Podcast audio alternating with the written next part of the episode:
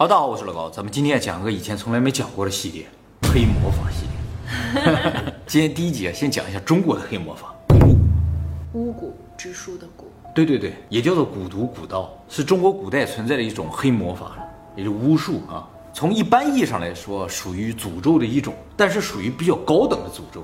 诅咒有各式各样的，这个属于比较高级的。骂人算诅咒吗？这属于也是诅咒，对，你属于比较低级的诅咒。古代的巫师啊，可以通过下蛊的方式来控制他人，就是给你下了蛊了，你就听别人的。所以也有个词儿叫蛊惑人心啊。当然，蛊也不仅仅可以用来控制别人，也可以用来杀人啊。所以呢，是个非常恐怖的巫术啊。有人会吗？就这种有效下蛊啊？我不认识会的了，但是古书中是有记载的。就说明以前可能确实存在过，而且啊，古书里边对于如何治蛊、如何下蛊有什么作用，写的还是蛮详细的。不过啊，对于最核心、最核心的部分描述几乎没有。核心是什么？就是你按照他那个方式去治蛊、下蛊之类的，你就会发现，哎，这个地方怎么做呢？哎，他没写。为什么会这样呢？就是因为蛊自蛊就是一种禁术了，它也属于秘术，核心的部分呢是不能被一般人知道的。是不是也像定制？有可能是这样的。但是像这种信息，不管你怎么保护吧，它都有可能泄露。为了防止这个信息泄露出去，他们会做一件事情，就是故意散播一些假消息啊。所以古书里记载的蛊的治法各式各样的，不知道哪个是对的，有可能全都是错的，就是为了混淆视听嘛。这种东西一旦传出去了，如果只有一个版本的话，那么大家都会治蛊了就不行，必须是很多版本，你不知道哪个是对的。这才行，所以大家在古文献中看到蛊的治法、下蛊的方法，还有蛊的功效，往往都是真真假假掺在一起的。那你讲方法呀？讲。那你这不小心，如果是正版的话，没关系，没关系。一会儿我告诉大家怎么破解啊。首先，我们讲讲蛊是个什么东西啊？其实通过蛊这个汉字啊，大家就大概可以了解蛊是个什么东西。蛊字啊，在很早以前甲骨文上就已经有了，也就是说，人还不会写字的时候，就刻甲骨的时候就已经开始做蛊了。蛊字啊，上面三个虫，下面一个米字，就是说把一些虫子放到一个器皿里边，这个东西就是蛊。这里边的米其实是指封闭空间，小的瓶瓶罐罐，大到房间、地下室，什么都可以，取决于这个虫的大小。而虫呢，从狭义上来说，就指有毒有害的虫子，比如说蜈蚣啊、蝎子、啊蜘蛛、黄蜂，这些呢都是有毒有害的虫子嘛，都可以用来治蛊。但实际上不是虫子也可以，比如说蛇啊、老鼠啊、蟾蜍、蜥蜴这种也属于虫，哎，在古代也叫虫。必须得是有毒的这些吗？不一定，没毒也可以。比如说啊，猫啊、狗啊都可以，甚至不是动物也可以，草啊、木啊也都可以，甚甚至不是生命也可以，石头也可以。但是好像说必须是天然的东西，不能是人造的东西。当然啊，做蛊的时候不能够全都是非生物，非生物也好，植物也好，只是陪衬。重要的还是那些毒虫啊，还有毒物，最好是虫子，因为虫子足够小，好养活。蛊做好了要养的，弄个东西太大了不好养，你知道好，蛊怎么做啊？就是每年的阴历五月初五的时候，你想做呀？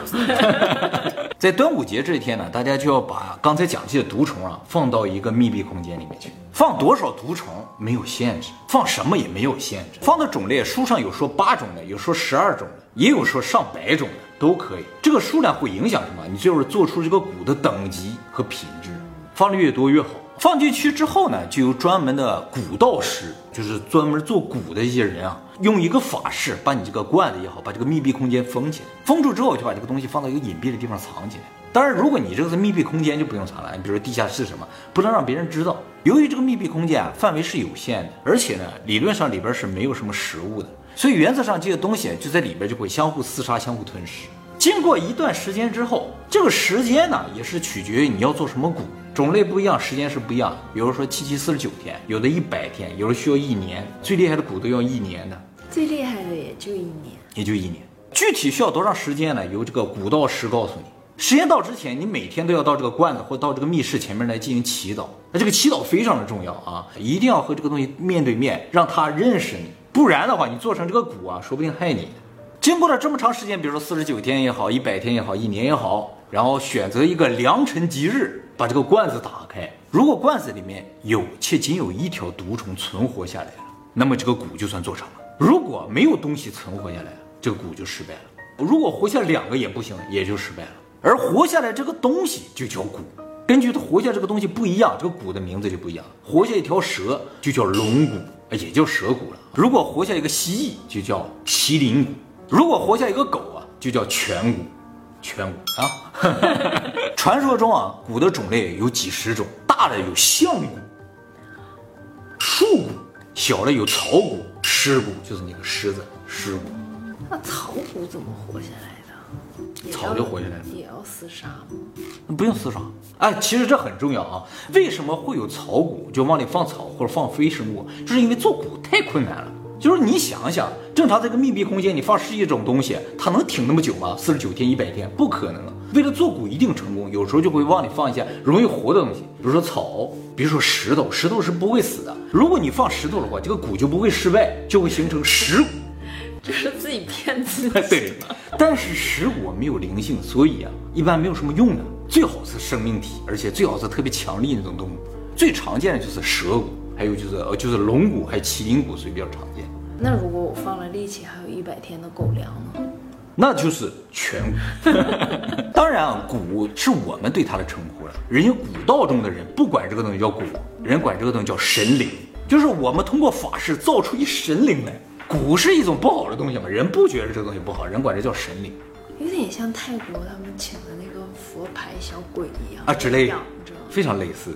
这也是古术里边最不可思议的地方，就是它通过生命体创造出了另一个生命体，呃，算是生命体吧，也不知道是个什么东西，反正不是物质世界的东西了。而蛊这个东西实质上就是一个灵媒，它是个媒介，你就可以通过这个灵媒操控其他人的精神。哎，你操控人家的精神，只能用精神世界的东西，不能用物质世界的东西。就是可以用钱之类的，哎，我跟你讲，钱其实是灵媒，你知道吗？是吗？啊，一会儿我会讲到的啊。所以它可以是鬼推磨。对，它并不是物质世界的东西，所以你上寺庙里都扔钱嘛？为啥扔钱？因为钱是灵媒可以可以扫码，啊，也可以扫码。当然，究竟为什么蛊可以创造这么一个灵媒了？目前用科学无法解释了。不过它也不是科学了，用科学解释也没有意义啊。对我刚才说了啊，就是说大家在做啊，不是，大家在做，就做蛊的时候啊，每天都要到前面去祭拜嘛。这个祭拜啊，就是为了让他认识你。哎，如果你不想让最后做好这个蛊害到自己的话，就要去；如果你不想要这个蛊最后害到你的家人的话，你全家都得去。哎，我以前带着的那个佛，嗯，就是挺保佑我的，然后借给我朋友的话，他就会很随，哎，这个东西啊，我跟你讲，就是一会儿我全都给你解答为什么会这样。其实它就相当于火影当中那个苦七要塞的九次召唤兽。哎，你通过做蛊这个方式召唤出一灵兽，然后这个灵兽和你契约，它就认识你了，它就保护你，给你提供好处，你就可以用它来打别人。但是它和你就是命运共同体了，它倒霉了，你也会倒霉啊。所以蛊是有反噬作用的。好，蛊做好了之后，接下来如何养蛊，如何下蛊，这个地方就说法完全不一样了。有传说里边就非常有玄幻色彩，但书里记载的就没那么玄幻啊。什么书呀？这个书我还是不告诉大家不要。传说当中说，这个蛊做好了之后，你要把这个蛊啊，连同这个坛子一起放到一个没有阳光、不通风的地方藏起来，然后需要尽心的饲养。蛊是需要吃东西的，这时候的蛊还什么都干不了，它只是像一个小孩一样。不同蛊吃的东西是不一样的，但大体说喜欢吃米饭、猪油这些东西。养三四年之后，它就长成了。你打开盖儿之后啊，它就飘走了，它就变成个无形的东西了。说着说就像一个黑影一样。哎，这个黑影呢就可以保护你，保护你全家，干掉你的对手。从此之后，你就平步青云，发大财，就相当于你有个式神啊，就说谁跟你作对，谁是你的竞争对手，他都去把他干掉。但是你需要做什么呢？就是养着它。它长成了之后，食量非常的惊人，每天可能都要吃掉一头牛，看你养不养得起。如果你不给它吃，它就吃人了，吃我？吃你的可能性也是有的。再一个就是这个蛊绝对不能被人发现，如果被人发现你这是个蛊，他们就会请蛊道师来把你这个蛊收掉。这么好收掉呀？啊，蛊道师能收，一般人收不了了。蛊道师收掉它之后，你们全家一夜之间就家破人亡。就是你和蛊是命运共同体嘛，他被收了，你们家就没了，所以风险是非常巨大的。啊，你家里如果有蛊的话，轻易不能让人上你们家去。好，这是一个传说中的版本啊。那么还有一个版本呢，相对来说这个玄幻色彩呢就比较少。就是说蛊做好了之后怎么用啊？是用蛊毒，就是说把蛊啊身上取下一部分，就能形成叫蛊毒。比如说龙骨吧，你把那个蛇里边那个毒素取出来，晾干做成粉末，这个就是蛊毒。把这个毒放在你想要诅咒的对象的家里院子里也好，放在身上也好，放在兜里也好，反正放在随身携带物品，甚至让他吃掉也可以。之后呢，这个人就被你下了蛊。下蛊之后的效果啊，因蛊不一样，效果是不一样的。最常见的是龙蛊，就是害人嘛，就让这个人死掉。就是你吃掉之后啊，慢慢慢慢的，你全身上下就开始疼，像无数的蛇在你身体游动一样，最后边疼死。这就是蛇蛊的作用。风蛊，你最后死就会像无数的黄蜂蛰到身上那种疼痛而死。尸蛊就会全身痒痒死，没有任何办法，怎么挠都没有用，恐不恐怖？说到这儿，大家可能会觉得这个和下毒有点像。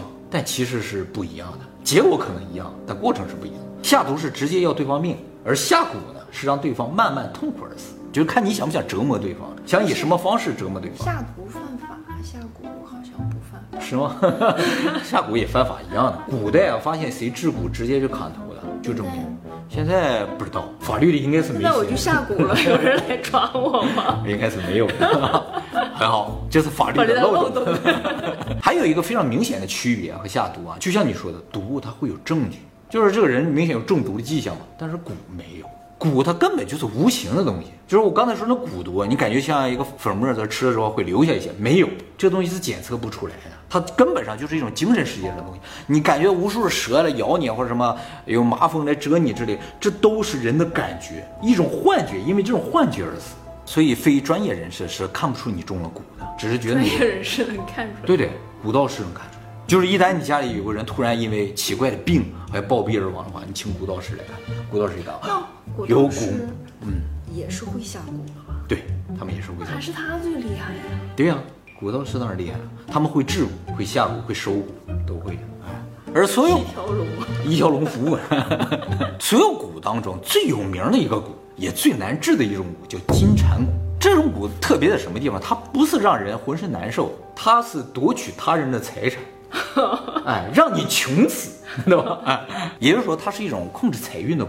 那这种蛊一般是下到超级有钱人身上？没错，其实根本上而言，蛊这种东西啊，就是贵族阶级、有钱人之间互相害你害我之间用的东西。老百姓是不会被下蛊，做个蛊多困难呢？要养着多花钱呢？怎么可能用在老百姓身上呢？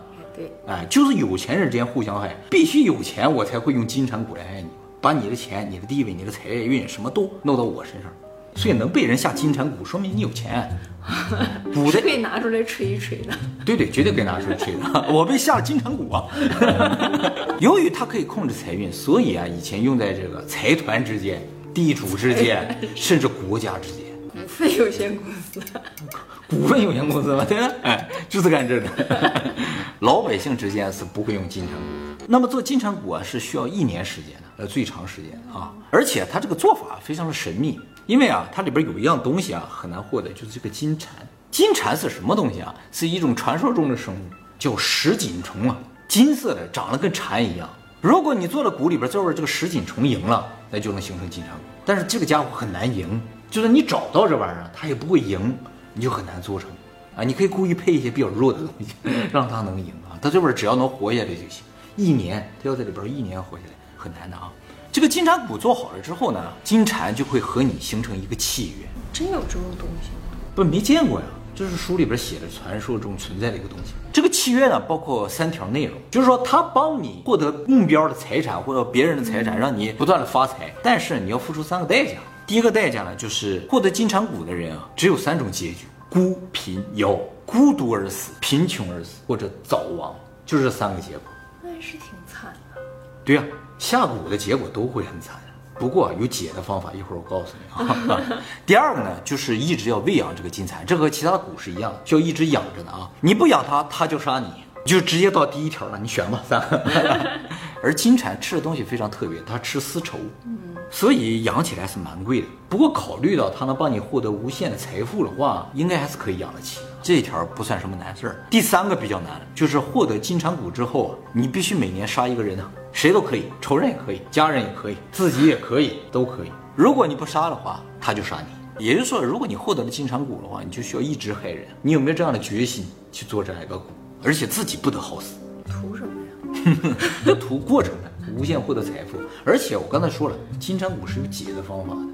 你可以解掉的话就无敌了啊！有人可能会想啊，就是说，如果获得金蝉蛊、获得财富之后，我把这个金蝉干掉行不行？干不掉啊，它压根就不是物质世界的东西，你干不掉它。但是它能吞噬你的灵魂，可以干掉你。好，接下来说重点了啊，就说这个金蝉蛊怎么解。金蝉蛊呢，是所有蛊中少数的拥有完美解决方案的这么一个蛊。你不需要继续养它，也不需要承受孤贫夭的这个结局。要想解除金蝉蛊的这个契约的话，就要使用另一个和它配套的禁术，叫嫁金蝉，就是专门为它设计这么一个禁术，别的没有啊，没有嫁狗、嫁猫、嫁龙、嫁虎的没有，只有嫁金蝉。通过嫁金蝉术呢，就可以完美解除你和金蝉之间契约，把这个契约转嫁给他人。架金蝉的过程是这样的啊，就是首先找到一个盒子，然后啊，在这个盒子里把金蝉放进去。金蝉其实已经是无形的东西了。传说中金蝉做好了之后要放到香炉里，而这里边炉灰就是金蝉。哎，把这个香炉放到这个盒子里，然后放进去一些金银财宝。有的书上说要把你通过金蝉获得的所有金银财宝全部放进去。啊，嗯，但大部分书上说就放一些就行。然后把这个盒子扔到路边等人来捡，谁捡走了，这个金蝉就归谁啊。哦，而那个人重新开始继承你三条。不过那个人有可能不识货，他不知道这是金蝉那他就会死。他会死啊？对，谁捡谁死。所以不能轻易捡，你得识货才行。你看一堆财宝说，哎呦，好了，拿回家了。其实里边有个金蝉，你不知道就完了。你没有继续喂养金蝉，它就干掉你，就是这样的。喂养？给它丝绸啊。可是它是精神世界的东西。那香炉你往那放香炉，它就会吃掉那丝绸。所以单纯从获得谷的角度来说的话，捡是最容易的，但是风险还是蛮高的。反过来说啊，就是扔啊也是有难度的，就是说扔不一定有人会捡，一旦没人捡，过了一年你就得死。可是它跟很多财宝放在一起，肯定会有人捡。没人发现，你放在一个箱子里的话，人看个箱子的话就没捡的话，的可能性是有的。或者有人知道这是金山谷，故意不捡啊，可能性也是有。那宝藏那些箱子是不是都是金蝉果呀？说不定就是呢，是吧？那我只捡走财宝，不捡金蝉行不行？这个老祖宗已经想到了，这是不行的。谁捡财宝，金蝉就去了。哎，当然捡的这个人如果在半道后悔了，可以直接扔掉，没有问题。还没有转嫁，原则上这个金蝉必须到家才行，他才能认这个家，认这个主人，才能达成契约。那直接捡完之后交到警察局呢？嗯，那就嫁给警察了。会吗？但是原则上谁拿回家？再拿回家才行。就是谁贪了这笔钱，就是嫁到谁身上。所以如果大家在路上碰到了金银财宝的箱子，最好看一看，那再决定捡不捡。能看出来吗？看不出来呀。你不会看不行。所以还是蛮好嫁进去。嫁出去那个人死了，这个事儿就结束了。反正你挣够钱了就完事儿。如果不是要把所有的金银财宝都还回去的话，那也是一个害人的方法。对，哎对，说到害人啊，其实自古金银财宝就是专门用来害人的一种媒介。那就回到一开始我要说那话题了啊，就是大家可能都听说，就是要消灾避难的话，就要扔点钱嘛。古代扔的真的是金银财宝，哎，扔金银财宝就可以消灾避难，它就吸收这个灾祸。哎，你把它扔掉的话，你就没有灾祸。但是啊。你如果扔在路边的话，这个灾祸就会转移到其他别人身上，哎，所以通常扔到寺庙里，这些得道高僧是有办法化解这个灾祸的，所以他们可以收着。自古这个传统传下来了之后呢，现在人到寺庙里去祭拜的时候都要扔点钱，不是为了施舍，只是为了把自己的灾难扔到那个箱子里边，然后寺庙把它平掉，是这样一个感觉。所以那个箱子上面写着什么？净财，写着功德箱吗？啊，功德箱是现在的通用说法，以前写的叫净财，财啊，在日语里边和罪的发音是一样的，在，哎，也是净罪之用的。大家去寺院去祈福的时候啊，一定要扔硬币，扔纸币是没有用的，必须是金银铜铁扔东西，它在吸附这种灾难，纸币不吸收这个东西。那可是硬币扔不了几个钱呀，不用扔太多，它吸一点就可以。从另一个角度说，如果你经常丢钱包的话，这也是一种被动进化的过程。不过你钱包里得有硬币才行，没有硬币你就真倒霉了。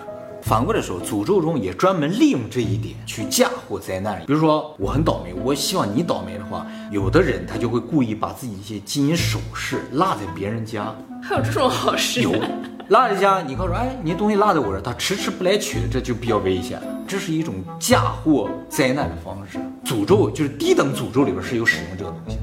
是哎。怎么才能成为那个古道士啊？你想成为古道士啊？对呀。其实像古术这种东西啊，应该是已经失传了。但是啊，既然它叫古道的话，它有可能就流传下来。为什么？什么东西叫道？就是有传承体系的东西才叫道。既然古能成为道的话，应该是有传承的方式，就是有师傅有徒弟，这样一代代传下来了。现在传到谁那儿了就不知道了。服务于上层阶级。对，主要服务上流社会，咱们遇不到这种人，你想，如果只有古术传下来，守古的人没传下来，那能行吗？对不对？这是必须得往下传的东西。虽然我们不想它往上传，如果有一天有一个道士来说，呃，我是古道士，就说明啊，你已经牛了。已经进圈子了。进圈儿了，恭喜你啊，已经可以被诅咒了。